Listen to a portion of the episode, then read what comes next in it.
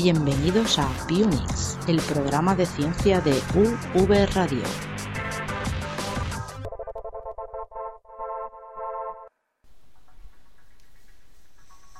Hola amigos y bienvenidos a la nueva temporada de Biunix. Una nueva temporada cargada de novedades tras las experiencias del año pasado. Hemos decidido cambiar muchas cosas en este programa. Tenemos una nueva periodicidad, una nueva sintonía, por fin tenemos cuñas, gracias a Joana y Clara. Tenemos nuevos esquemas para el programa, pero seguimos contando con los mismos miembros del año pasado, por suerte. Hoy estamos aquí, Fabián, Pablo y yo, Edgar. Pero no estamos solos. En esta ocasión tenemos dos invitados de excepción que enseguida presentará Pablo. Pero primero voy a presentaros el tema de hoy. Hoy vamos a realizar un debate, un debate sobre los transgénicos, especialmente los alimentos. Son un foco de innumerables críticas y miedos. Pero, ¿qué es un transgénico?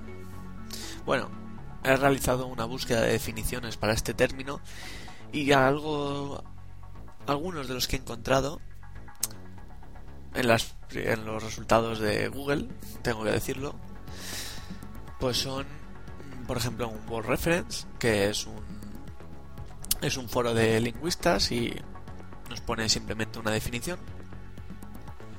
Pues tenemos que un transgénico es aquel organismo que ha sido modificado genéticamente.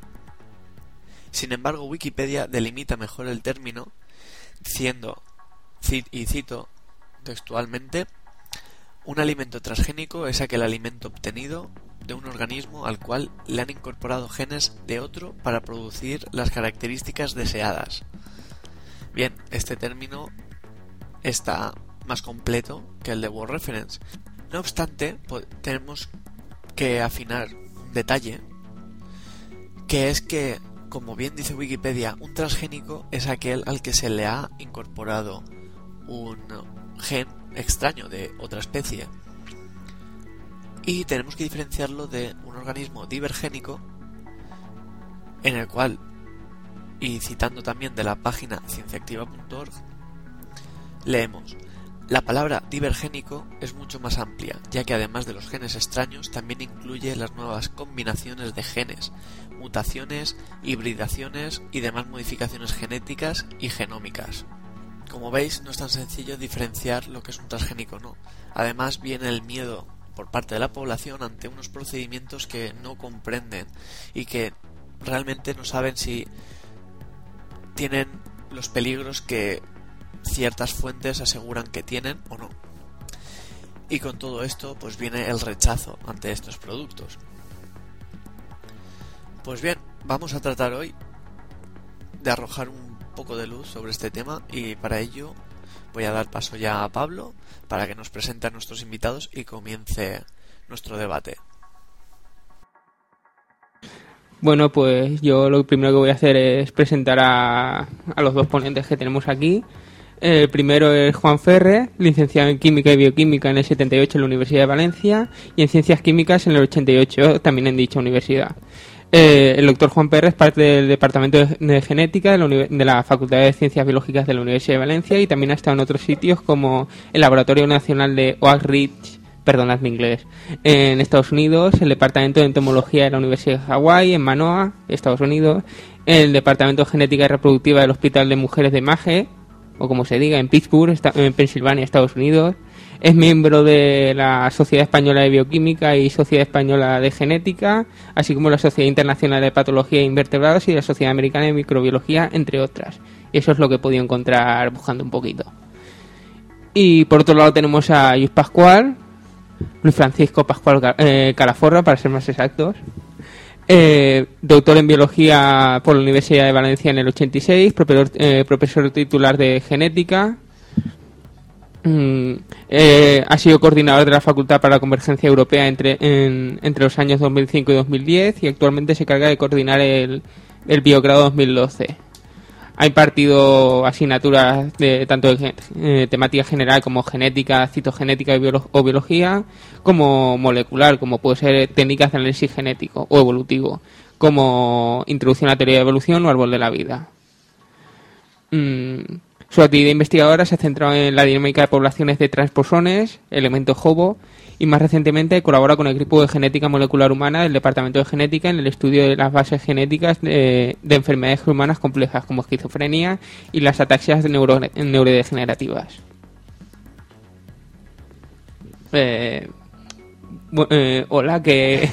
Muchas gracias por habernos invitado a participar en este pequeño debate. Eh, de nada, no, no, sabemos cómo conseguimos que la gente venga, pero parece que sigue viniendo. ¿Tú tienes algo que decir, Luis? Yo, que muy buenas tardes y nada, también me sumo a la, la felicitación del Julián de, daros las gracias por el, invitarnos a venir aquí y vamos a ver de qué hablamos y cómo hablamos. Bueno, de todas formas es que como alumnos de biología nos hemos sentido en el compromiso de intentar eh, ayudar a la divulgación a nuestro, a nuestro modo, a través de un programa de radio. Hemos querido hacer un poco de divulgación científica y, claro, estuvimos, para los que no nos seguían el año pasado, estuvimos haciendo primero nosotros, nos informábamos sobre actualidad y la comentábamos nosotros. Pero claro, este año he podido hablar con, que de hecho hablé directamente primero con Luis, que tengo que darte las gracias, y eh, a partir de ahí pensamos, bueno, pues vamos a traer a gente que realmente sepa de los temas y claro, eso será mucho más esclarecedor para el público. Entonces, nada, eso. Bueno, pues empezando con los debates, yo eh, yo me lo había planteado de que en los productos transgénicos, por, por lo que yo sé, se busca que tengan ciertas características que los sitúen por encima de productos tradicionales para así obtener ventajas. Pero, ¿cuáles son las características más comunes que se buscan? Además, teniendo en cuenta que eh, las, características que se implantan eh, implican una manipulación genética, también debe conllevar algún tipo de riesgo, bien sea ambiental, que afecte a la salud, bien sea transmitiendo enfermedades o provocando alergias. ¿Cuál es el auténtico alcance que pueden tener estas ventajas y estos peligros? Empieza. Bueno, pues eh, yo soy Juan Ferré. Eh, quisiera puntualizar un poco lo que entendemos por manipulado genéticamente, porque eh, sí, eso conlleva un riesgo ambiental, porque, por ejemplo, todo lo que nos comemos hoy en día, todo ha sido manipulado genéticamente, empezando hace 12.000 años, desde que se domesticó la agricultura y se han ido mejorando las variedades, se han ido cruzando. Nadie se comería un tomate hace 12.000 años eran totalmente verdes, pequeños y tóxicos por los alcaloides. Hoy en día nos los comemos porque son grandes, jugosos, eh, no llevan alcaloides, por eso son rojos. Eh, ha sido manipulado genéticamente. Y eso lleva un riesgo. ¿Qué riesgo? Bueno, pues igual han desaparecido, pues no sé, algunas malas hierbas que competían con ellos.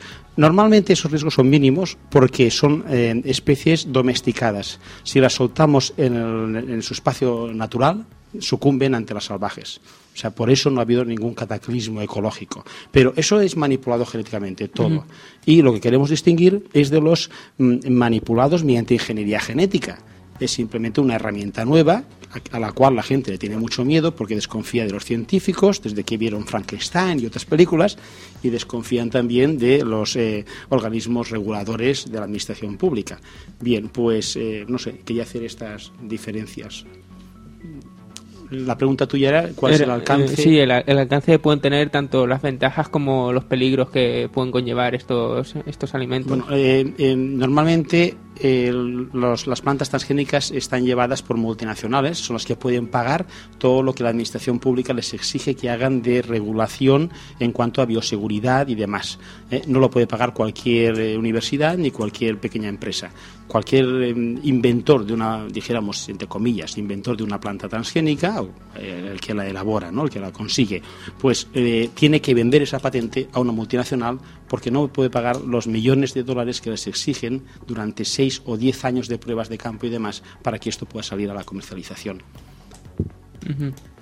Sí, bueno, yo soy Luis. Eh, yo querría centrar un poco el debate también en el, planteando el problema de hasta qué punto tenemos la necesidad de, producir estos, estos organismos transgénicos teniendo como tenemos otros organismos que también han sido manipulados, como decía muy bien Juan, y que, bueno, ha sido una manipulación, digamos, eh, histórica eh, a lo largo de la, de la historia del hombre en la que bueno eh, ha sido una manipulación que ha permitido seleccionar unas variedades, unas especies o variedades eh, con unas características organolépticas que permiten su consumo y ahora hemos hecho un salto cualitativo en el que al introducir genes foráneos en las, en las plantas, en estas nuevas variedades, pues obtenemos unas ventajas añadidas. Entonces, lo que a mí me gustaría un poco eh, plantear, que pensáramos es hasta qué punto vale la pena este salto cualitativo frente a lo que ya tenemos, porque quizás un poco lo que, lo que puede pasar es que no sea del todo necesario o consideremos que, al menos algunos, eh, consideremos que mm, puede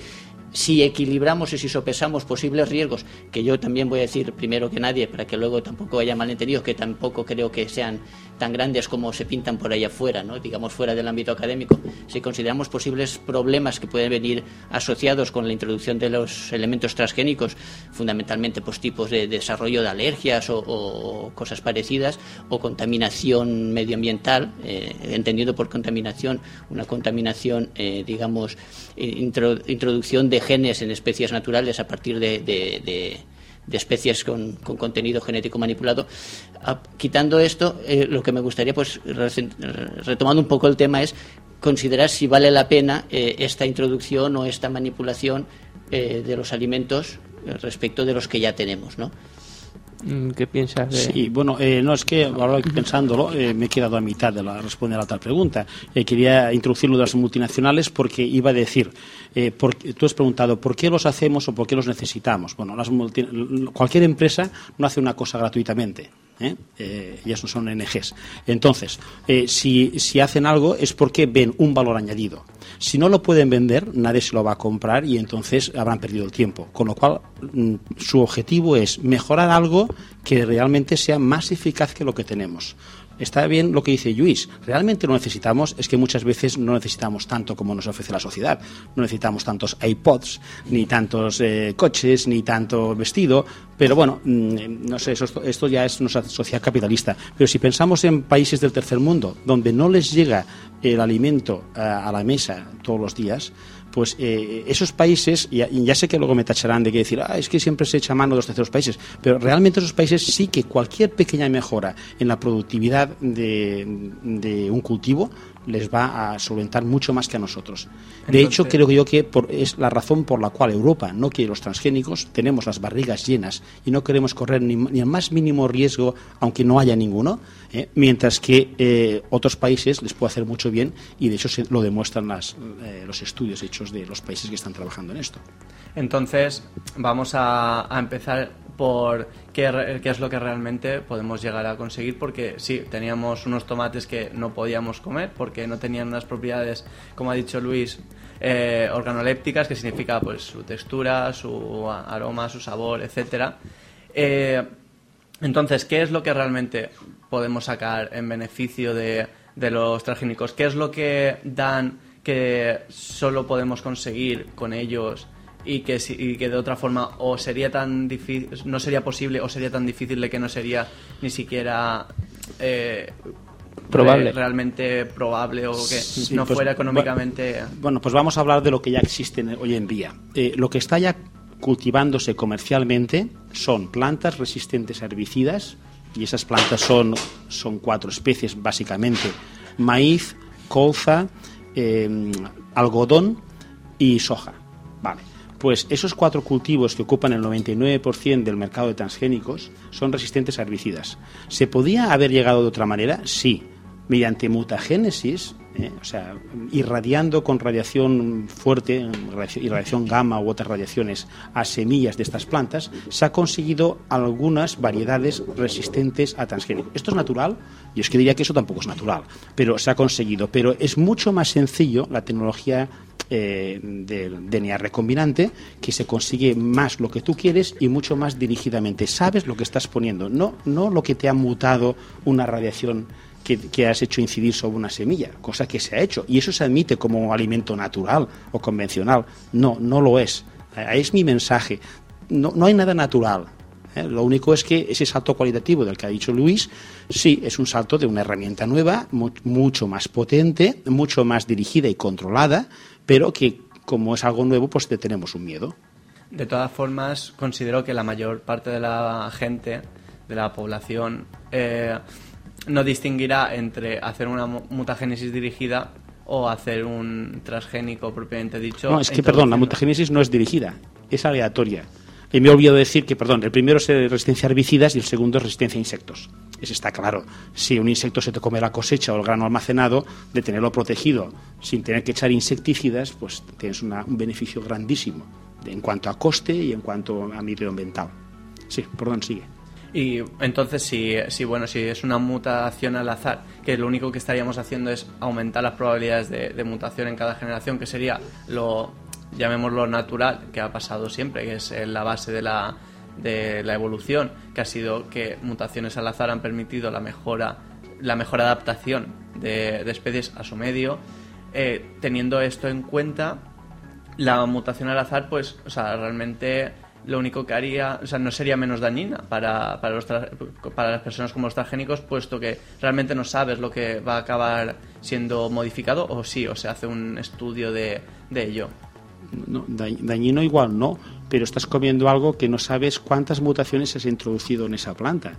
Una de ellas le ha dado resistencia a un herbicida en concreto, quizás no al que tú querías, ¿eh? pero allí habrá igual 100 mutaciones más que no controlas. Como eso no pasa por, los, eh, por las regulaciones, eh, por, los test específicos que se les exigen a los transgénicos, pues nos lo comemos. Si no, no pasaría. Porque un requisito de los transgénicos es, has de saber exactamente cuántas copias del transgén has metido. Y ha de ser una. ¿eh? Y ha de ser en un sitio que no afecte a las distintas propiedades de la planta. Con la mutagénesis al azar, ahí vas a tener de todo. Eso no, eso no pasaría al screening. Claro, es que una de las cosas que hemos de tener en cuenta es que cuando nosotros comemos no nos planteamos qué secuencias de ADN estamos introduciendo en nuestro, en nuestro estómago, porque en definitiva en principio nos da lo mismo. Cuando el alimento llega al estómago es hidrolizado, los, los mm, en este caso, los ácidos nucleicos son hidrolizados y las subunidades que lo constituyen, los nucleótidos y tal, pasan al torrente sanguíneo y entonces vuelven a ser reconvertidos en como, como ladrillos para organizar nuestro, nuestro organismo, con lo cual igual da técnicamente o teóricamente a nivel de alimentación que tomemos un alimento, digamos, ecológico, que un alimento natural, que un alimento en el que hayamos introducido un gen concreto determinado y que sabemos teóricamente dónde está y, cómo se comporta. En ese sentido, incluso sería, es más fiable un alimento que ha pasado todos estos controles y que le hemos hecho un cambio puntual que un alimento que, digamos, hemos cosechado en un campo cercano a Chernóbil, por decir, un sitio en el que está produciéndose eh, pues una serie de alimentos vegetales que se come la población que vive por allí. Es evidente. Lo único que pasa es que, claro, tenemos que, que, que, que controlar un poco el saber si esos alimentos que estamos produciendo realmente van a servirnos para van a darnos este valor añadido y si ese valor añadido pues es, es, suficiente como para justificar las inversiones y justificar todo, que en principio sí que lo es y en muchas cosas pues puede ser un, un, tema de debate social más que científico, ¿no?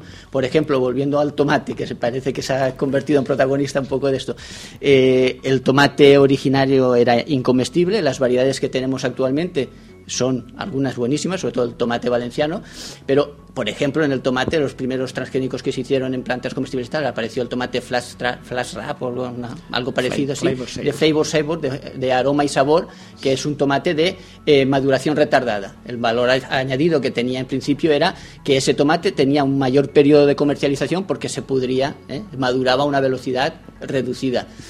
¿Compensa eso el, el hecho de que se haya producido, se haya intentado o se haya organizado, creado un organismo transgénico, un tomate transgénico, eso es lo que, digamos, ya queda fuera un poco de lo que sería el aspecto científico, es un aspecto eh, social, un aspecto, económico. Y eso es lo que tenemos que debatir, porque estamos hablando de alimentos transgénicos, que es lo que más debate produce ¿no? a este nivel, y, entre otras cosas por algo será, porque quizás algunos, eh, en algunos casos, eh, podemos pensar que quizás hay otras soluciones no tan, tan drásticas o tan mal vistas socialmente anteriores a la introducción de ciertos, de ciertos alimentos transgénicos en, la naturaleza, ¿no? Porque si, por ejemplo, hablamos de vacunas eh, recombinantes o vacunas producidas por o, productos eh, biofarmacéuticos producidos eh, a partir de, organismos transgénicos, el debate es mucho menor, porque ahí sí que observamos que es una, una, una situación mucho más en la que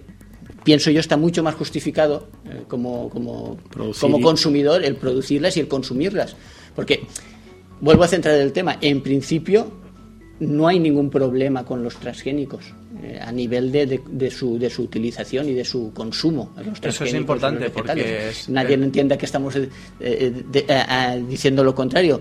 El problema está simplemente en, en controlar hasta...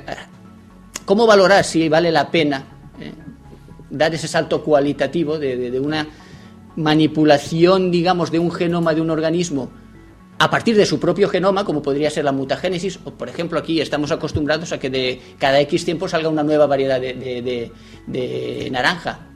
Claro, pues muchas veces salen porque los propios agricultores ven que en uno de sus naranjos se ha producido una mutación y aparecen unas naranjas con unas características distintas. Es encontrarse, es tener la suerte de encontrar esa mutación beneficiosa como tantas otras hay que pasan desapercibidas porque son perjudiciales y, el naranjo pues va menos, ¿no? Digamos. Pero ¿hasta qué punto vale la pena dar el salto cualitativo y pasarse a introducir genes que, por ejemplo, pueden hacer mucho bien si la cosa está bien hecha, ¿eh? introducir genes que confieran la resistencia a los insectos, con lo cual bajas drásticamente el nivel de herbicidas que tienes que utilizar en el campo, con lo cual el impacto sobre el medio ambiente es teóricamente mucho menor. Ahora, en ese caso, por ejemplo, yo creo que muchas veces, en ese contexto en concreto, habría de hacer una política también de concienciación al agricultor de que si está utilizando esos eh, vegetales que ya son resistentes al insecto, debería ser consciente de reducir las dosis de herbicidas que a veces no, no, no, que son conscientes. Lo compran- las semillas- agricultores que no están en este las sentido, semillas pero- son más caras. Sí, las pagan semillas- más. Entonces tienen tema. que recuperar ese dinero de más eh, eh, haciendo en vez de 12 aplicaciones Sí, en algodón, hace dos. Sí, pero si Pero la si concienciación es porque la semilla es más cara, No, no. No me la semilla es más cara, pero les compensa. No sé, quería dar unos datos. Estamos diciendo, ¿qué necesidad tenemos de hacer esto? ¿Cuál es el beneficio añadido de esto? Bueno, unos datos que tengo así es, eh, eh, eh, mundialmente se, se cultivan 150 millones de hectáreas de cultivos transgénicos. ¿eh? Eh, esto implica 14 millones de agricultores y eh, 29 países. Bueno, si tantos agricultores y países y hectáreas se dedican a eso es porque están sacando beneficio. Tanto la empresa que lo vende como el que lo planta. Aquí el problema está que el consumidor, que es el que lo come, no saca ningún beneficio. Bueno, quizás que no le suban el precio. Y ahí es donde es cuando dicen, ¿y yo por qué tengo que ser un conejillo de indias? Bueno, no lo eres. Se, se han hecho por activa y por pasiva un montón de controles, todos los que han podido pedir, que solo pueden pagar las grandes multinacionales, porque eso estamos hablando de millones y millones de, dólares, y, y es totalmente inocuo. Es más, se exige la o se exigía la equivalencia sustancial. El análisis de todos los componentes del alimento ha de en el transgénico a ser idéntico al de la planta original de donde salen. El, el nivel de azúcares, el tipo de azúcares, el nivel de aceite, todo. Entonces ya más no se puede pedir. Comes un transgénico y es mucho más sano que comerte un producto ecológico. Muchísimo más. Solamente porque ha pasado esos controles. Es decir, que lo que son los transgénicos, simplemente por ser transgénicos, ti- tienen un control muchísimo mayor que cualquier alimento, llamémosle ecológico, que no o, pasa. con- o convencional. o Ni- convencional. ninguno, casi ninguno pasaría esos controles. El cacahuete no lo pasaría. Los americanos están, están, eh, tienen como símbolo nacional el peanut butter, la manteca de cacao. Eso estaría prohibido, porque hay un montón de personas alérgicas. Se prohibiría. No hay ningún transgénico que, mm, eh, que en una prueba de alergia haya dado mínimas probabilidades de dar alguna alergia que haya sido aprobado se han retirado, no han llegado al consumidor. En cambio, el cacao y frutos secos, hay muchos alérgicos, eh, eh, los eh, eh, mariscos y demás, esto si fuera transgénico estaría prohibido. O sea Claro, que, es que- Los, los alimentos convencionales no pasarían la mayoría esos controles. Es decir, realmente de los problemas que se escuchan mu- mucho a la hora de, de hablar de transgénicos, que son, por ejemplo, eh, problemas de la salud, eh, entendidas como la posibilidad de que causen nuevas, eh, nuevas alergias o incluso que pudieran causar enfermedades. He llegado a, oír de transmisión lateral de transmisión lateral de genes por que un producto sea transgénico esto creo que lo defienden también los de los de Greenpeace, creo que esto lo defienden. Y eh, entonces todos estos inconvenientes que están diciendo que tienen los transgénicos, entonces no son reales.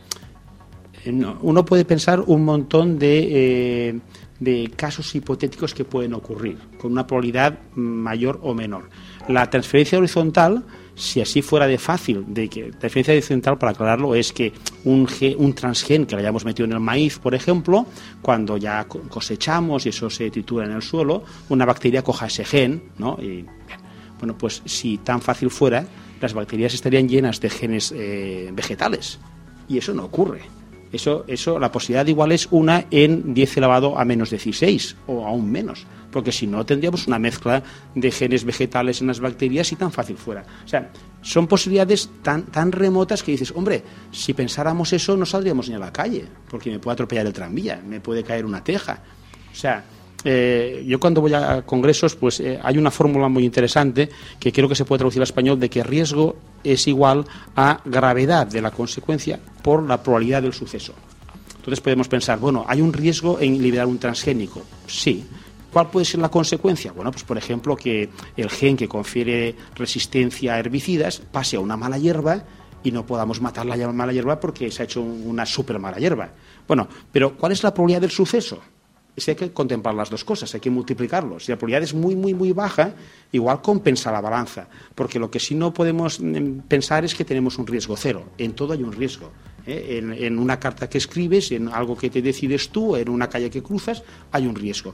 Entonces hay que asumir que, un poco eso voy a lo de Luis, hay que asumir que tengamos algunas ventajas. Pero yo digo, si tantos países lo han adoptado es porque esas personas ven unas ventajas.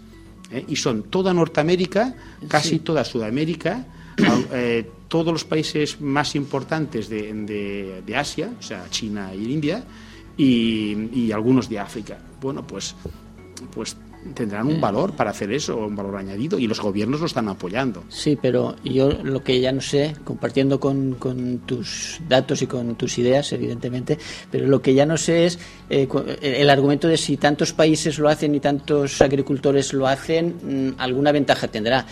Eh, yo es que a veces dudo de la libertad que tenemos los seres de la calle para poder decidir si queremos eh, entrar a un juego o a otro. Quiero decir, no sé hasta qué punto los agricultores hoy en día pueden estar. Eh, pueden decidir libremente si optan por un tipo de cultivo u otro, optan por una semilla u otra, porque las semillas, tanto si son semillas naturales como si son las semillas transgénicas, pues están a la venta por una serie de, multinacionales que controlan el mercado mundial y que un poco, igual que en tantas otras cosas, digamos informática o digamos eh, coches o digamos energía, digamos lo que queramos, un poco eh, nos tienen contra las cuerdas en cuanto a capacidad de decisión. Yo si quiero cultivar a lo mejor determinado producto vegetal, pues no sé hasta qué punto puedo, puedo utilizar una semilla natural. Tenemos una libertad, problema. pero tenemos una libertad limitada, claro, es verdad. Pero sí algo de, acción, sí. O sea, tú puedes comprar a, esa empresa de semillas que me ofrece un transgénico, decir,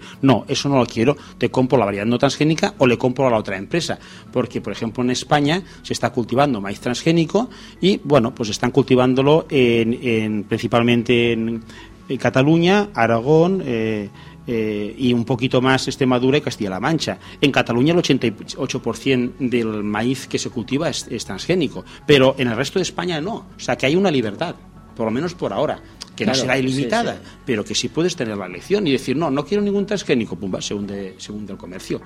No, disculpa, Juan, eh, uno de los tantos otros problemas con respecto a los problemas ambientales que se plantean es también lo de la diversidad genética y quería preguntarte eso, hasta, hasta qué punto una falta de control en una, una población transgénica puede afectar a la población salvaje. Es decir, se puede perder completamente el genotipo salvaje en un área determinada por una por, por, reproducción entre transgénicos y... Bueno, hay ciertos cultivos que sí tienen fecundación cruzada. Por ejemplo, el maíz tiene fecundación cruzada. Una planta le da el polen a la otra. Bien, pero se han hecho estudios y eh, normalmente lo que puede volar el grano de polen son 10 metros. Bien, pues eh, la normativa de bioseguridad para que no contamines al campo de al lado, creo que ahora hoy en día lo han puesto en 20 metros. Querían hacer 200 metros. Claro, nadie se podría permitir plantar un transgénico con esa barbaridad que le exigían. Entonces, en ese caso, pues bueno, puedes poner barreras físicas, de poner unos setos bien altos, puedes poner, eh, no sé, unas distancias de seguridad, pero hay otros cultivos que no, que son autógamas, se autofecundan, ahí no hay ningún problema. Hay otras que no cogemos las semillas. Por ejemplo, cuando cultivamos tubérculos, eh, o sea, patatas o, o- o cebollas, no lo dejamos germinar, no hace falta. Se puede cosechar antes de que hagan eh, la, la flor y pueda salir el, el polen. eh. O sea, lo he dicho mal, no, no, no es germinar, no lo dejemos florecer. O sea, que que hay mecanismos para decir, bueno, pues vamos a poner las barreras que hagan falta. Sí que es verdad que si el polen va de una planta a otra, le contamina ese cultivo. ¿Contamina qué? Le está pasando ese polen con ese transgen. Bueno, eh, pero es, hay un riesgo, es peligroso. No, entonces es que eso también está ocurriendo con cultivos ecológicos. ¿eh? Eh, pues el vecino de al lado le tira insecticida a su cultivo y el viento se lo traslada. Bueno, pues sí, es algo que, con lo que hay que vivir y hay que poner una regulación. Y, y si pasa un poquito y eso es tan mínimo, pues no pasa nada. Hay que ser un poco tolerante.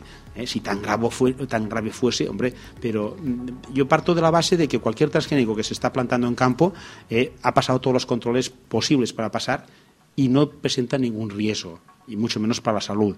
Entonces, si es así, ¿por qué tanto miedo y tanto aislamiento? ¿no? Aunque sí, que uno tiene derecho a decir, no, no, es que yo no quiero que se me contamine porque es ecológico, ¿vale? Vamos a poner unas barreras, ¿eh? unos, unos setos bien altos, o plantarlo en distintas épocas del año para cosechar uno antes que otro. Hay mecanismos.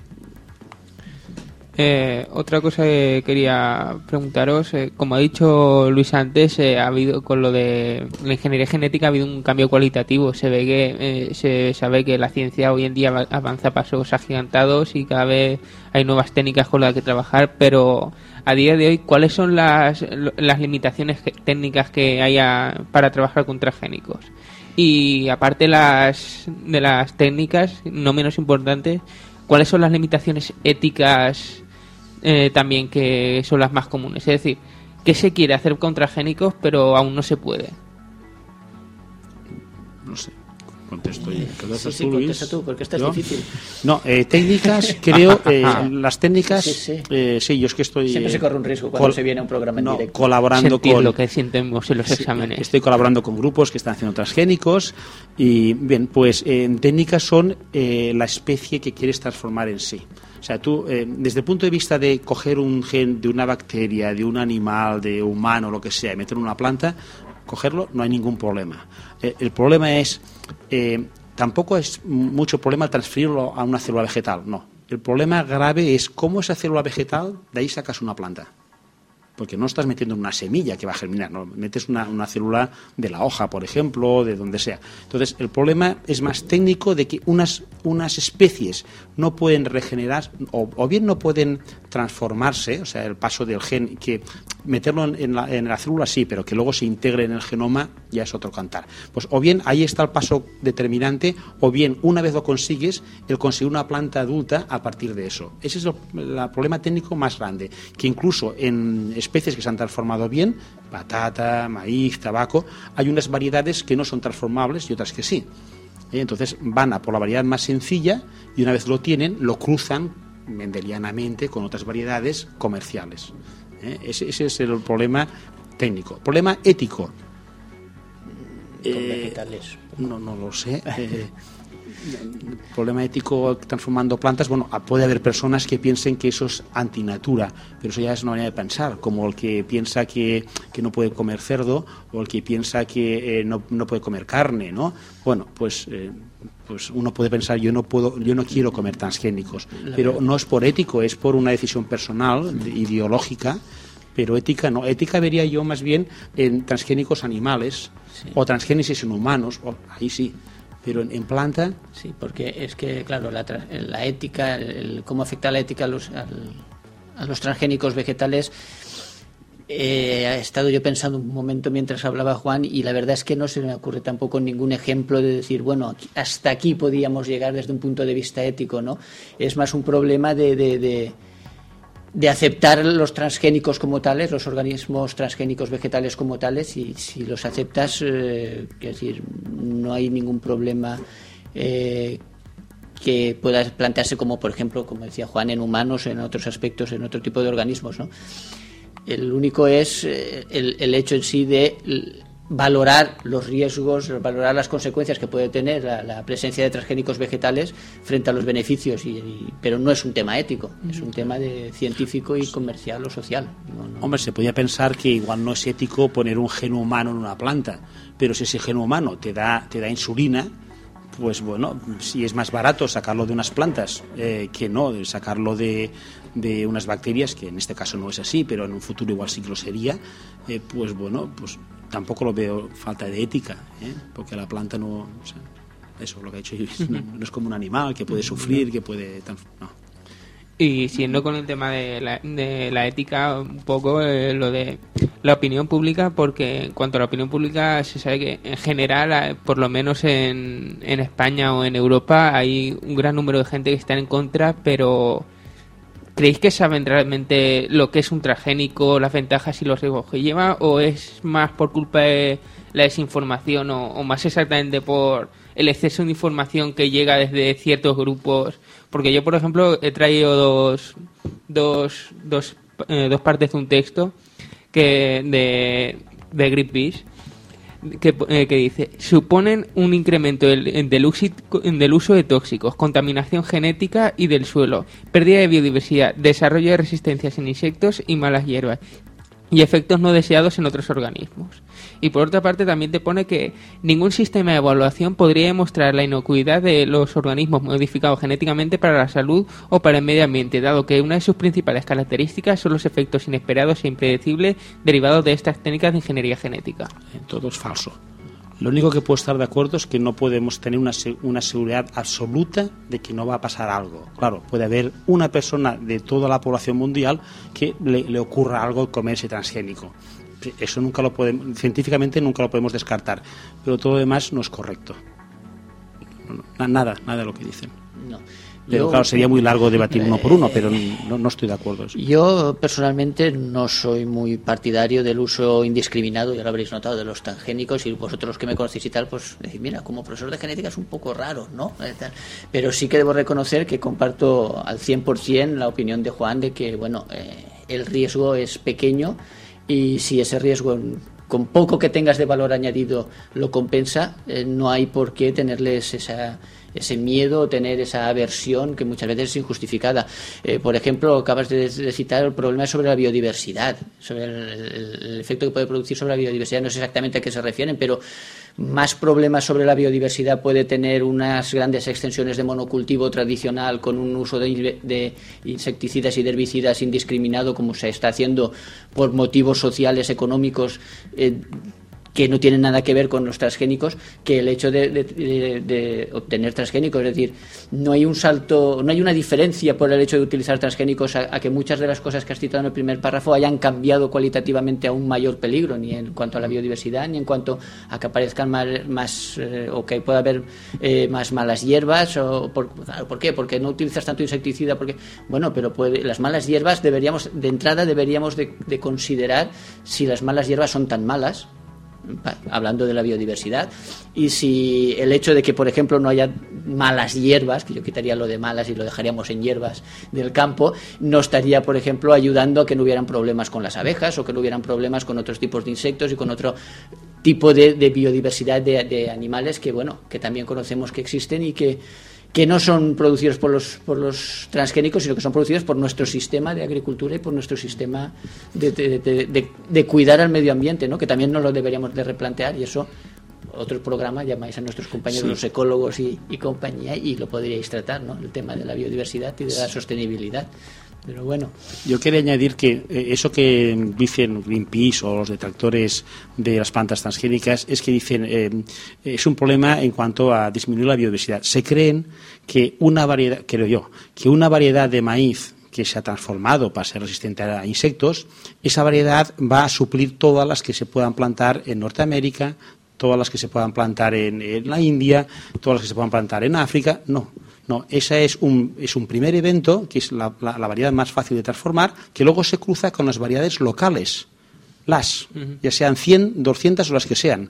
Si vamos al registro de variedades con, eh, sacadas de un mismo evento, son un montón. O sea, que no estamos eliminando el espectro de, de que, eh, de que tengo esta variedad que, está, que, se, que se crece bien en el sur de la India y esta la otra en el norte de la India y esta en el este. Es Esas van a seguir estando. Si no es serían- que no los podían vender.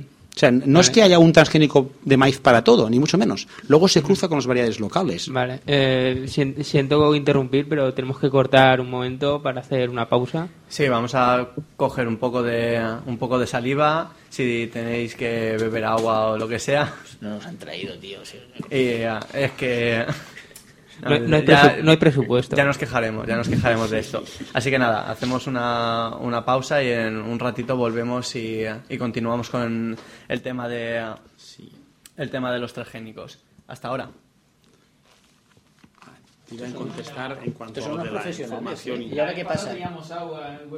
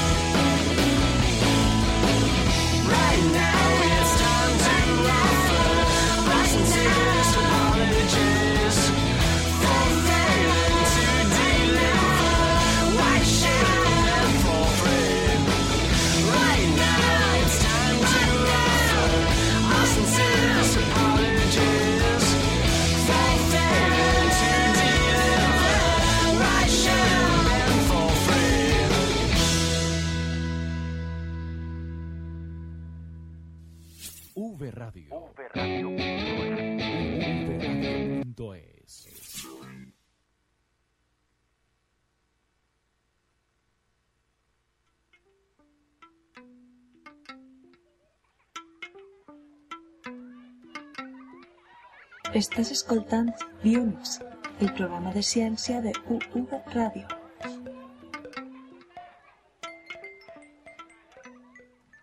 Y bien, estamos aquí ya de vuelta otra vez con nuestro debate sobre, sobre los transgénicos.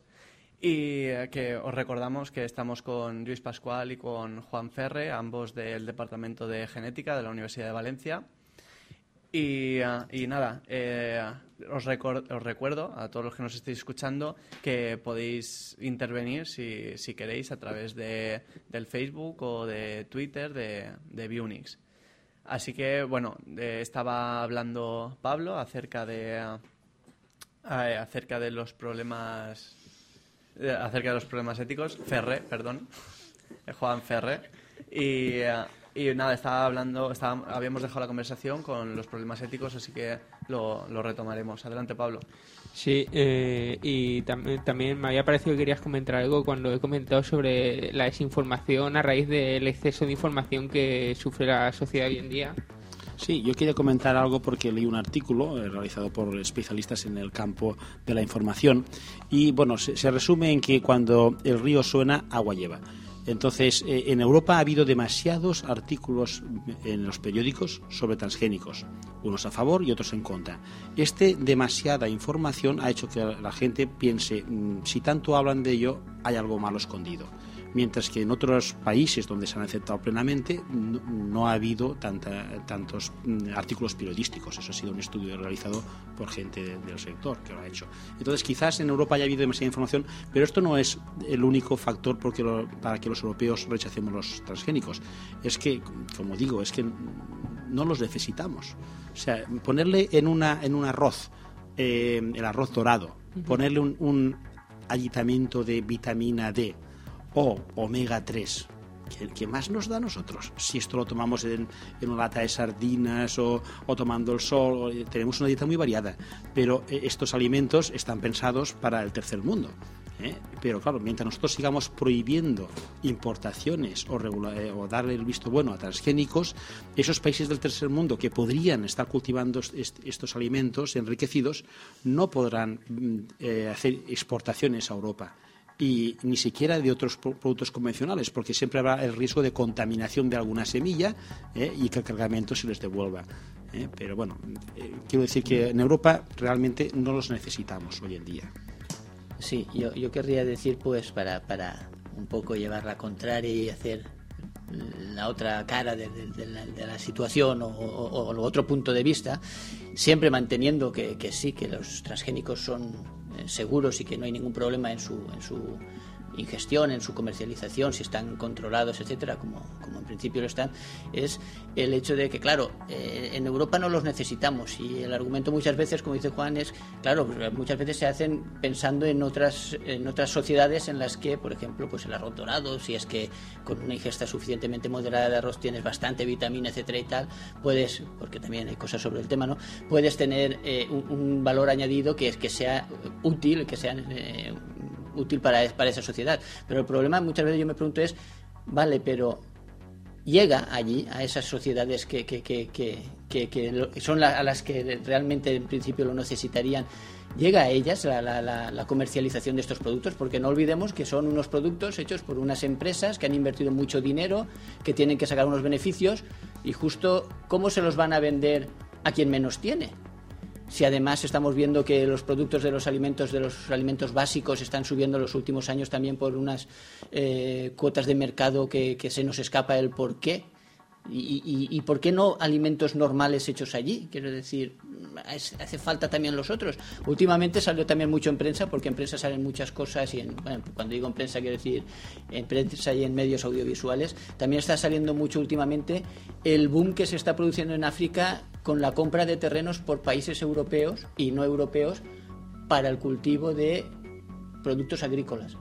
Yo desconozco con qué finalidad se están comprando esos terrenos y qué tipo de productos agrícolas se van a cultivar allí, pero mucho me temo que estemos comprando huertos más alejados de los que estamos acostumbrados, es decir, que estemos empezando a cultivar nuestros productos o productos transgénicos en otras partes del mundo porque no tenemos o porque, porque no tenemos espacio, algunos países puede ser que, les venga o no tienen un clima adecuado, ¿eh? hablamos de países por ejemplo del norte de Europa, o porque simplemente nos interese más dedicar terrenos productivos a, otros fines que no sean el de la agricultura.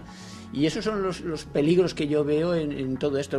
No veo peligros en que vengan desde la ciencia, que vengan desde el producto, sino como siempre, peligros que vienen del uso que hacemos socialmente de los avances tecnológicos, porque en, en principio no hay ningún problema con los transgénicos el riesgo es muy moderado, como hemos ido diciendo por aquí, pero el problema estaría en cómo, cómo organizamos eh, la sociedad para que si hacen falta transgénicos porque tienen un valor añadido para determinadas poblaciones del mundo, pues que realmente les lleguen y que no se quede pues en otra forma de justificar algo que luego queda en eso, ¿no? Sí, esto te puedo contestar. Eh, el arroz dorado se está haciendo eh, por, por, parte de una investigación de, un ente público y sí que la idea es eh, que vaya a, que se cultive en, en, la India, en el sudeste asiático.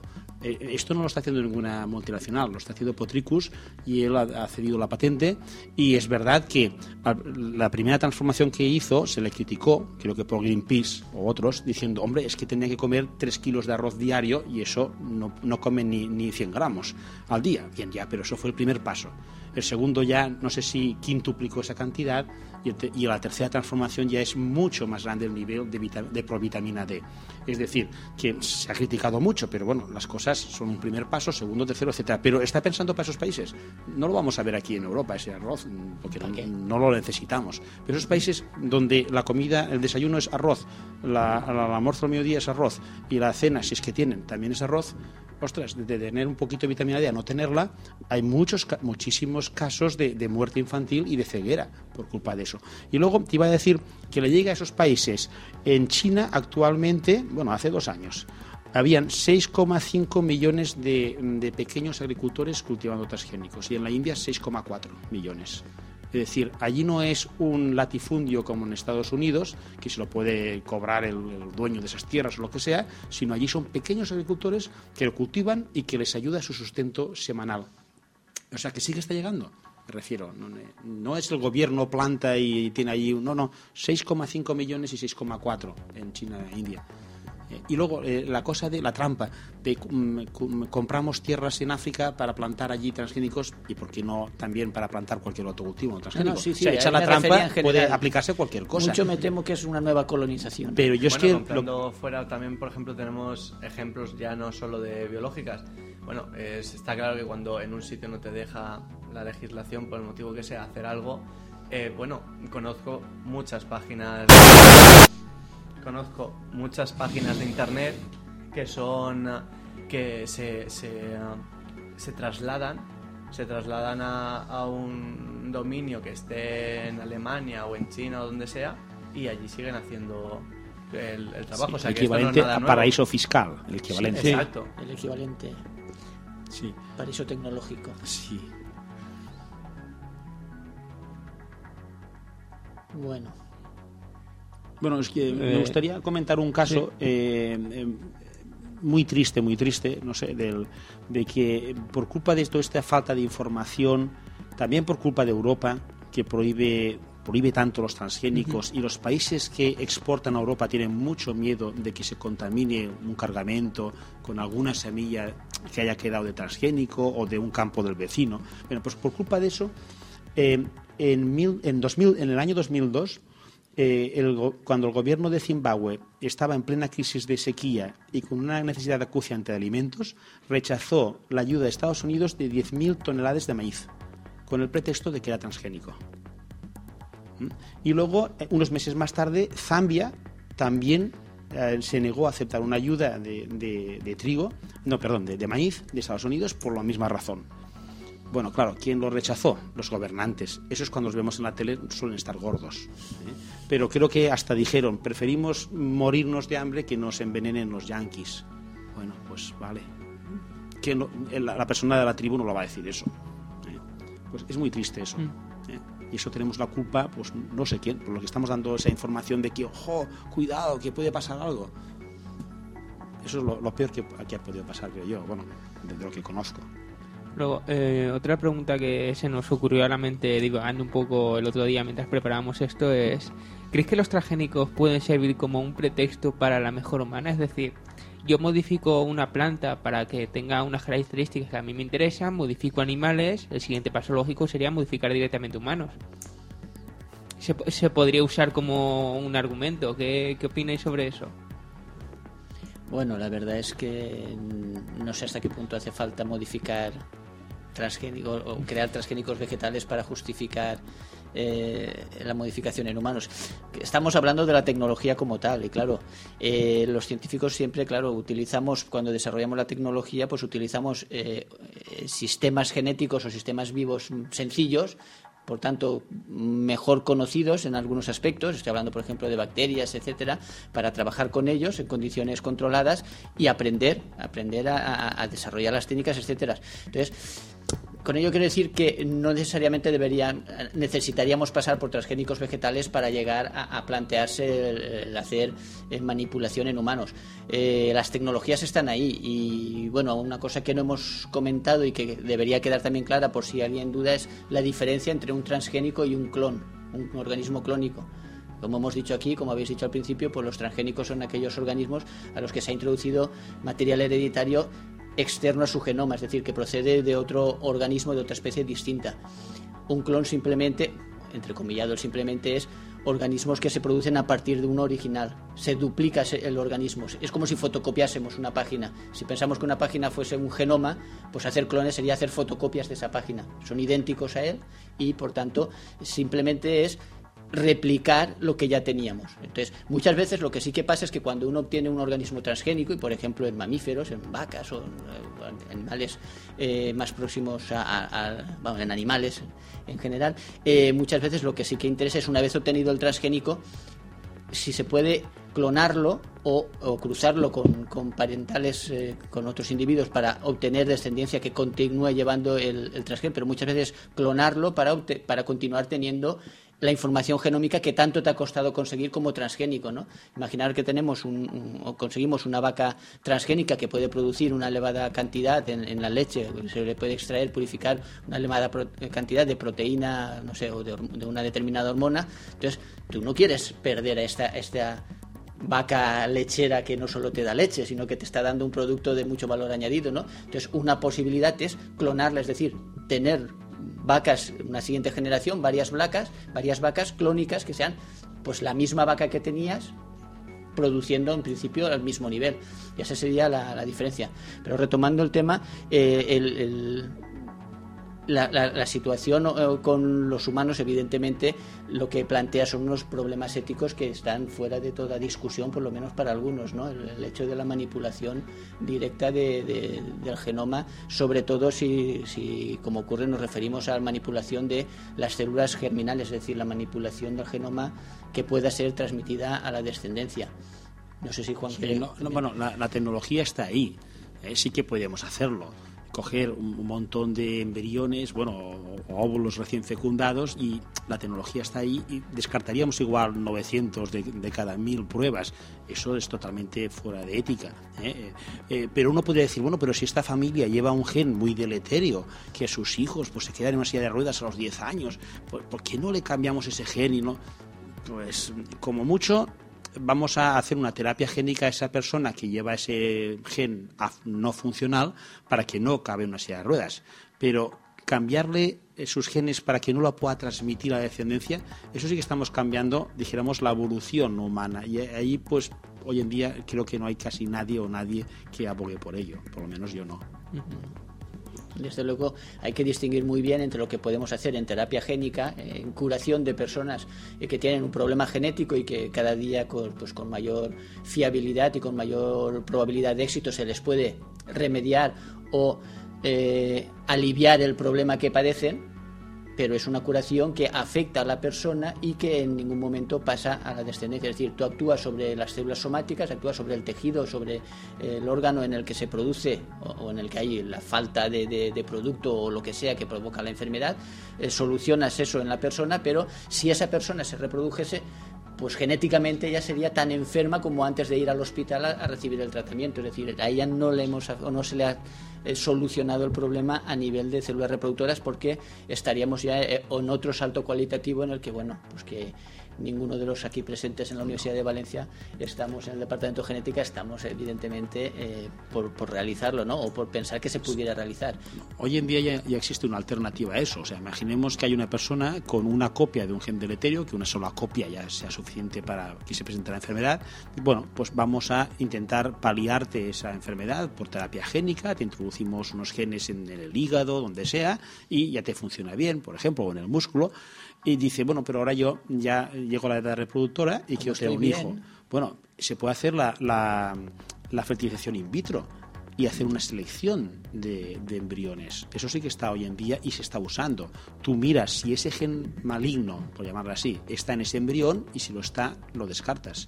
Y si lo miras en otro embrión y no está, lo implantas a la mujer.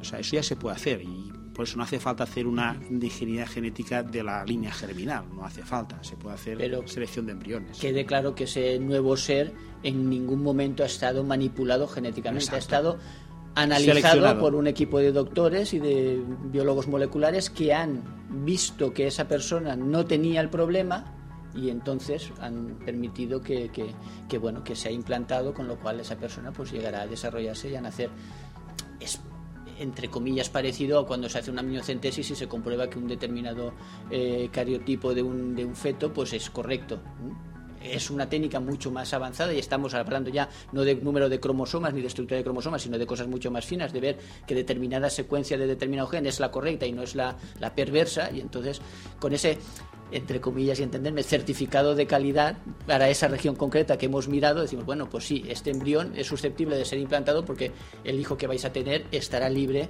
eh, de esta enfermedad en concreta que os hemos mirado podría tener otros defectos que podían haberse producido justo en este individuo, ¿no? Pero en ningún caso eso es un, un- un proceso de, de- de manipulación genética, simplemente es comprobación de, de lo que hay y, y descartar aquellos embriones que no son los adecuados. Y ca- cambiando un poco de tema, eh, la legislación, porque eh, ese es un punto importante y que sin embargo la gente en general, y por lo, eh, por lo menos yo, no, no se tiene muy claro porque, a ver, en, en nivel de España, ¿qué se puede hacer? Se pueden vender, se pueden cultivar lo- y luego está lo, lo del etiquetado, porque yo creo que fue en una conferencia, vi que había que etiquetar a partir de cierto porcentaje de transgénicos o algo parecido, pero un porcentaje que habían dicho, por decir un porcentaje que no tenía una base científica. Y, por ejemplo, si, yo vendo una gallina, eh, los huevos de unas gallinas, a las cuales yo he alimentado con maíz transgénico, ¿eso es transgénico? ¿Eso debe ser etiquetado como transgénico? De hecho, yo ya he contado a gente que me conoce y he contado la anécdota de que pude disfrutar de una cerveza 100% natural que no me pudieron asegurar de que la levadura no era transgénica. Que lo único que no era transgénico era la cebada con la que la habían hecho. No, pero seguro que la levadura no lo sería, no está permitido. Porque hay levaduras muy mejoradas transgénicamente para hacer vinos excelentes y eso no se puede aplicar, no está permitido. Y en cambio serían vinos más excelentes de los que tomamos.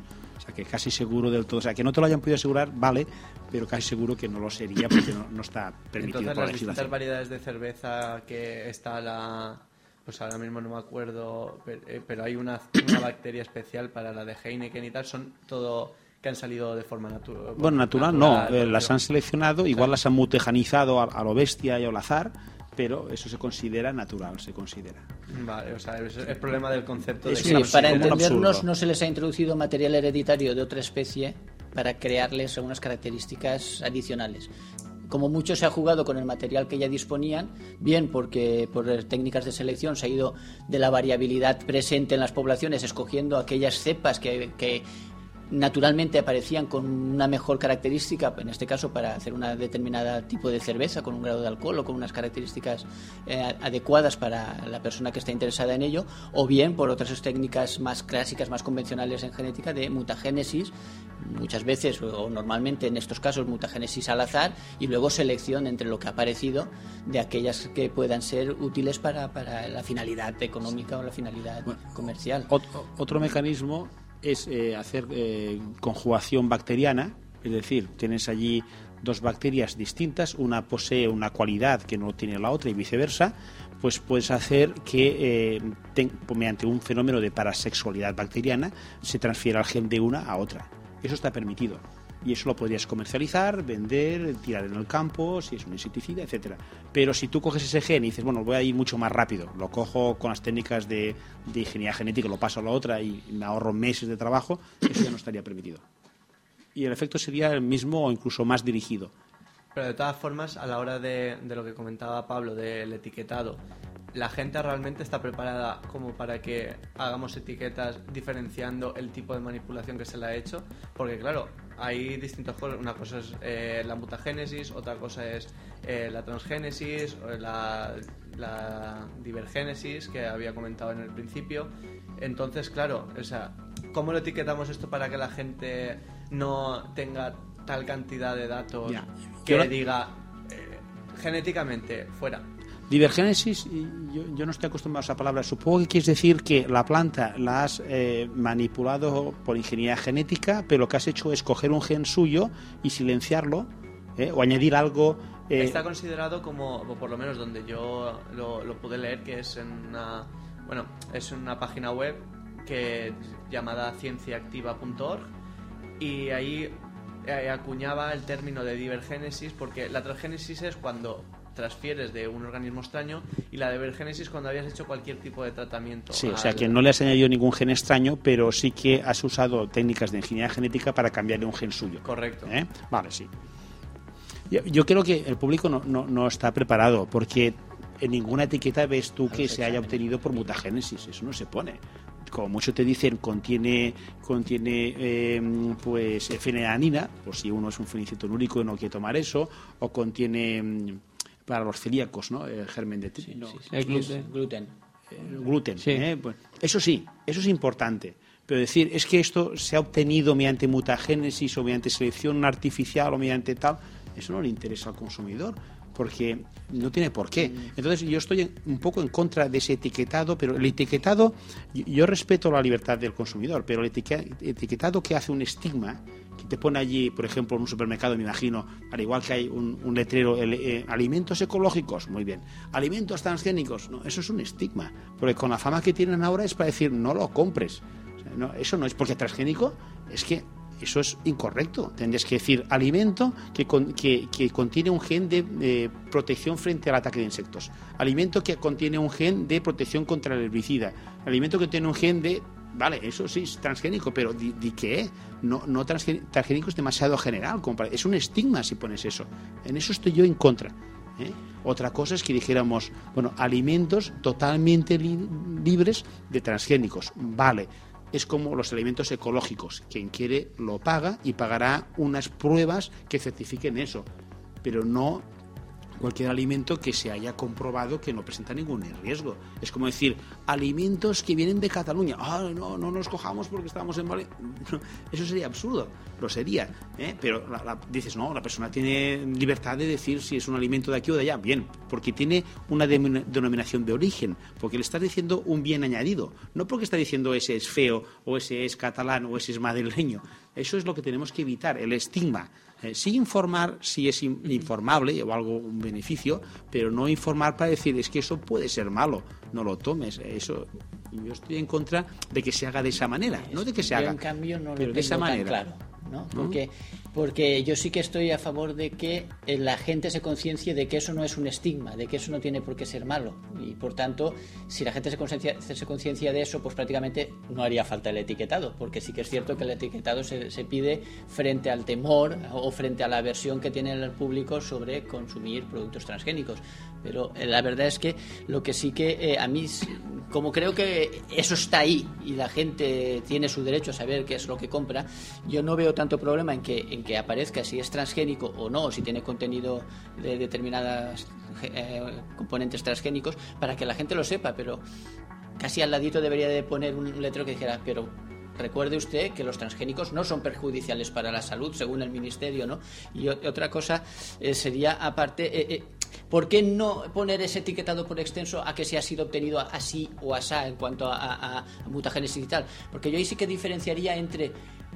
Porque todo lo que eh, avanzamos en, en- en productos alimenticios, por ejemplo, todo se ha obtenido de alguna manera, evidentemente. Entonces, yo sí que haría la diferencia en cuanto, la- eh, en cuanto a que lo que se ha obtenido ha sido sin introducir genomas externos, entonces no hace falta, o porque ha, ha- ha habido una introducción de algún material externo fuera. Ese sería el nivel, ¿no? La barrera de decir, bueno, esto tiene algo de transgénico porque le ha venido de fuera. Lo otro es que lo que hemos hecho es manipularlo de dentro, como hemos hecho toda la vida, porque nos lo hemos encontrado en la naturaleza o porque hemos hecho una radiación y luego hemos hecho una selección, pero todo es sobre lo que estaba dentro. En cambio, en el otro sentido, en la otra situación, sería introducir algo de fuera. Pero, eh, te pongo un ejemplo. Imagínate que tú haces un arroz transgénico eh, que produce omega 3. ¿eh? Vale. Entonces tú puedes vender una harina de arroz para hacer papillas, lo que sea, y dices arroz enriquecido en omega 3. ¿Qué más daría el producto final si ya te viene de que lo ha producido la misma planta de arroz que si tú has cogido arroz convencional y le has añadido artificialmente el omega 3? Un poquito es lo A que mí sea. personalmente me daría igual, pero si el Debería consumidor quisiera saber que ese- esa harina que compra, mm, digamos, ha sido producida por una técnica de transgénicos, Ya, pero pues, quisiera pues, saberlo para qué, para regocijo, para castigo, no. para, ¿no? ¿Entiendes? para, ejercer su libertad. Es que justamente lo que pasa, lo que sucede es que no hay, no hay, no hay nadie que eh, que contradiga lo que los medios de comunicación siempre difunden. Justamente lo de las estas estas campañas a veces que se hacen en contra de los alimentos transgénicos. No hay nadie que informe, ni el Ministerio de Educación, nadie. Nadie que informe lo que es un transgeno o, o que informe bien a la gente adecuadamente como Bueno, para que... En clase lo intentamos. Sí, pero claro, los biólogos, pero los aspirantes a biólogos. Al público en general no, no al público llega en general la- no llega la información. Ahora estamos intentando es que aclararlo, los pero para programas los que culturales nos- no son los más que habituales en la televisión pública, por ejemplo, por decir algo, ¿no? Es evidente que Más bien que- es lo contrario. Es que, mirar, Es una eh, lucha titánica, ¿qué noticia bueno. sería en un periódico? Los transgénicos no hacen ningún daño. Eso no sería noticia. La noticia es, los transgénicos han matado a 100 vacas en Holanda. Y luego es mentira. Pero ya está la noticia, porque creo que se ha dado. Sí, hablando de, de esto, de ah, títulos sensacionalistas, yo he llegado a escuchar frases de eh, alimentos transgénicos, máquinas de hambre. Por poner un ejemplo.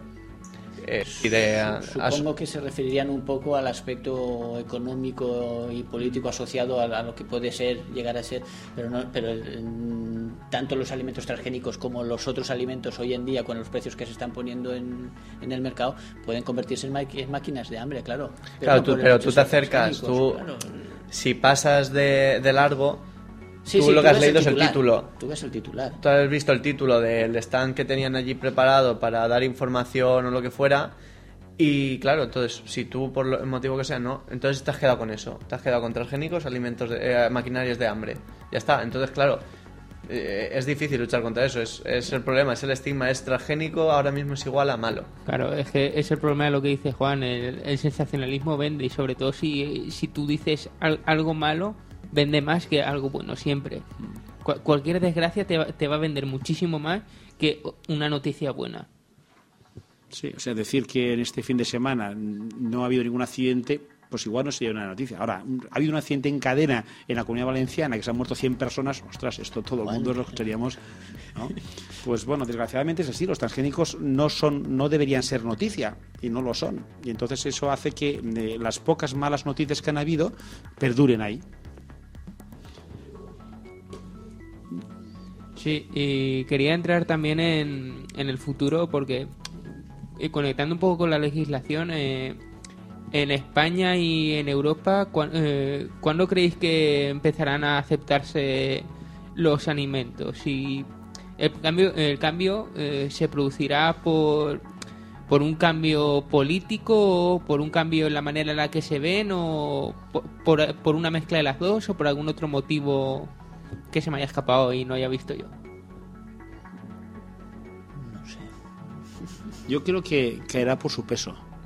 O sea, cuando ves que la mayoría de los países del mundo, productores agrícolas, mm, ya han, están cultivando transgénicos, por ejemplo, Brasil, Argentina en Sudamérica, Estados Unidos, Canadá en Norteamérica, China, la India, en, en Asia, Australia, en, en- en Oceanía, los, los más principales productores de, de grano o de alimentos lo están haciendo, nosotros no podremos quedarnos aislados. Podemos decir, prohibimos que se cultiven transgénicos en Europa. Ya se ha hecho en Rumanía. Están cultivando soja con mucho éxito de producción y demás, y se les ha prohibido la entrada en la Unión Europea. Han tenido que dejar de cultivar soja cuando lo llevaban haciendo durante tres o cuatro años. O sea, vaya, vaya absurdo, ¿eh? porque en Europa, en la Unión Europea, no se permite cultivar soja transgénica. Bien, pues a la- al final nos podremos quedarnos aislados cierto tiempo, pero eh, el futuro que, que veo es que o lo aceptamos o si nos mantenemos en nuestros 13, pues tendremos que comprarlo a los otros países productores. O sea, no tenemos suficiente soja o maíz para alimentar a nuestro ganado. Ah, es que ahora solo podremos comprar soja en un futuro, transgénico en un futuro. La soja mundial, el 80 o el 85% ya es transgénica. Ves y buscas soja no transgénica, es que no la encuentras. Nuestro ganado, esa soja se mm, básicamente, además de productos derivados, las galletas, bueno, no voy a decir la marca, unas galletas. ¿Nuestros hijos son transgénicos porque han comido galletas con soja transgénica? No lo creo, pero lo han hecho ya. ¿eh? Bien, ¿y qué ha pasado? Pues nada, son más inteligentes, son más altos, son más... eh, eh, iba a decir, eh, son más, eh, están mejor alimentados. Bien, pues om, eh, eso, lo- el grano que compraremos para nuestro ganado será transgénico. Y posiblemente los alimentos mm, vegetales que comamos en un futuro serán transgénicos que vendrán de otros sitios, por aquí no los podremos cultivar. Esto es una visión pesimista de lo que puede pasar, pero ya es una realidad. Sí, bueno, una visión pesimista, no sé hasta qué punto, quiero decir, eh, porque la otra alternativa eh, sería que nosotros también produjésemos los transgénicos. Sí. Es que la ¿Por qué tercera no? vía, que sería que los transgénicos no tengan futuro, creo que no es el futuro. O sea, de alguna manera eh, es muy difícil, es muy difícil.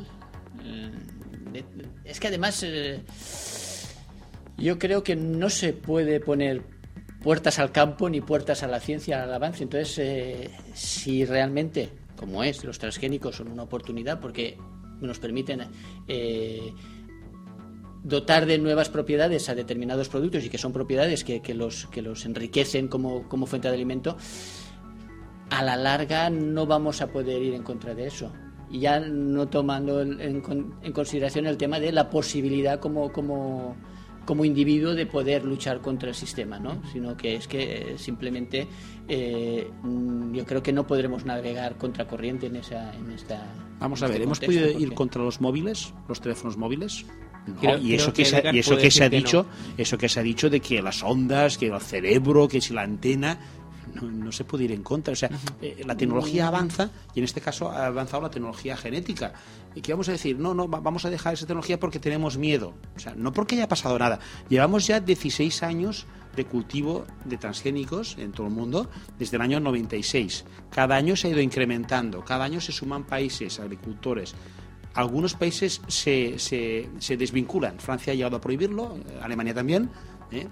Mm, Alemania lo prohibió porque hizo un estudio ecológico y parecía que algún insecto había bajado el nivel de, de insectos, ah, no sé si eran arácnidos o escarábidos, eh, que ha bajado las poblaciones. Ah, prohibámoslo por si acaso estamos alterando la ecología. Claro que la estamos alterando. Desde que se plantan monocultivos, como ha dicho Luis, lo estamos alterando. Ahora bien, como es un transgénico, pues lo penalizamos. Esa es mi opinión. eh, es, es un. No, no nos podemos eh, aislar del mundo. Y entonces, en vuestra opinión, ¿a, a dónde creéis que se dirigen los transgénicos? ¿Qué, cu- ¿Cuáles son las sendas que se están investigando actualmente, tanto a nivel mundial como nacional, como en concreto, si conocéis algún proyecto, si estoy estudiando en la universidad? Bueno, la universidad, ni pensarlo, es que no, mm, la, Unión, la Unión Europea ha dejado de dar dinero para investigar sobre transgénicos. Ahora bien, se ha malgastado mucho dinero en ver si afectaba a algún mm, eh, sistema ecológico eh, de cuando, cuando, cuando hace ya 16 años esto eh, lo han estudiado en Norteamérica, en Sudamérica. Dices, ah, bueno, es que Europa es distinta. Vale, bien, pues malgastemos más dinero en hacer eso y, perdamos el tren de tener un transgénico que pueda competir con los Estados Unidos y no tener que comprar sus patentes o demás. Hemos perdido ese tren. No, el futuro, que yo sepa, está, por un lado, eh, los, eh, resistencia a herbicidas y a, y a insecticidas está muy establecido, funciona muy bien y lo que se va a hacer es apilar genes Apilar genes quiere decir, ahora vendemos una variedad de maíz para este sitio y otra para otro, ¿no? Que además del gen que le protege contra un insecto, tenemos un gen, que lo protege contra otra especie de insecto y además un gen que, permite usar herbicidas apropiados, o sea, un apilado de genes. Eh, ya está en el mercado un- una variedad de maíz de ocho genes apilados. ¿eh? Bueno, este es el futuro. O sea, vamos a combinar cosas beneficiosas en lo mismo. Por un lado, eso. Por otro lado, resistencia a sequía. En pocos años será comercial maíz o algodón resistente a la sequía que se venderá en Estados Unidos y en más años otros que se estarán adaptados para cultivos de África. Y como tercera cosa ya será eh, otra vertiente que es valores añadidos para el consumidor, no para el productor. Hasta ahora he hablado del productor.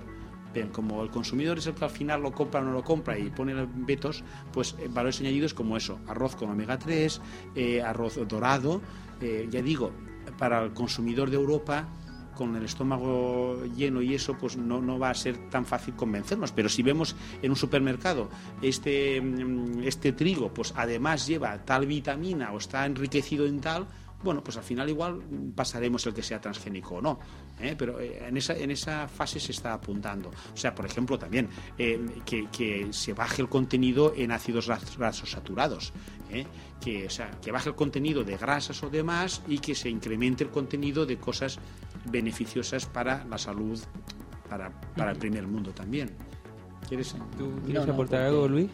No, porque el futuro en, en este campo, pues la verdad es que lo veo por ahí. No, tampoco se me ocurre ningún aspecto accesorio. El futuro también está, pero no es el tema en el concreto, está en, en los transgénicos en general. O sea, en definitiva, los transgénicos poco a poco, de hecho, ya están en nuestras vidas, aunque no nos demos cuenta, porque se habla mucho de los, de los transgénicos vegetales, pero está todas las vacunas o todo esto que hemos comentado antes, así de pasada, de, de, de- de- eh, obtención vía o, a partir de microorganismos o a partir de, de animales productores, ¿no? Y el futuro continuará desarrollando todas estas todas estas posibilidades y, abaratando en principio eh, los costes y, aumentando la posibilidad de obtener todos estos productos. No se me ocurre tampoco ningún aspecto en cuanto a transgénicos vegetales más allá de- de eso. Sobre todo aparte del avance propio dentro de los caminos que ha señalado Juan y otros que, a nosotros no se nos puedan ocurrir ahora y que dependerán, entre otras cosas, de, como siempre digo en clase, de la imaginación de los, de los investigadores, eh, el futuro quizá esté también en, yo lo veo sobre todo en la expansión de, y, en, el conocimiento por parte de la sociedad de lo que es realmente un transgénico y, en tanto en cuanto lo conozcan, pues yo creo que en su, en su aceptación. Y en cuanto venga su aceptación mayoritaria, yo veo más probable que, que- Europa se, se- se abra a los transgénicos. Espero que, que- que, bueno, que en los vegetales sobre todo pues hablemos de transgénicos eh, necesarios y no pase pues como con algunos transgénicos animales que si pececitos de colores porque les pones genes de, de la, de la proteína esta de la medusa de la proteína de la fluorescencia verde y tal que son mm, a mi entender pues transgénicos completamente superfluos y que no son más que puras estrategias comerciales para hacer cosas Bueno, de sí, lo más variopintas no pero decorativos que entonces ahí pues sí, esto para qué no pero evidentemente todo lo demás eh, para bien que venga Pues bueno, pues nada, esto era lo que, lo que teníamos preparado. Esto era lo que teníamos preparado para hoy. Y nada, agradecer a, a, a Luis Pascual y a Juan Ferre que hayáis tenido la, la amabilidad de venir aquí a, a contarnos un poco, a esclarecer algunas cosillas de, sobre los sobre los transgénicos, de bueno, habernos explicado un poquito. Y, y nada, eso, espero. eh, muchas gracias y cuando queráis, si tenéis cualquier proyecto o algo que queráis comentar, eh, las puertas están abiertas para que volváis cuando, cuando queráis. Vale, muchas gracias a vosotros y nos vemos pronto Y nada, y comentarle ya a mis, a mis compañeros, agradecerle a, a Pablo y a, y a Fabián que han estado conmigo en el día de hoy, ayudándome con la entrevista. Y nada, eh, esto ha sido todo por, por hoy, el primer, el primer programa de esta temporada que ya empezamos a, emitir en directo, como sabéis. Y recordaros que tenemos nuestra página de nuestra página de Facebook, tenemos nuestro Twitter a, a través del cual os vamos informando de tanto de noticias que podemos encontrar como de los posibles programas que vayamos a hacer en la actualidad y podéis podéis comentarnos cualquier cosa, podéis sugerirnos lo que queráis.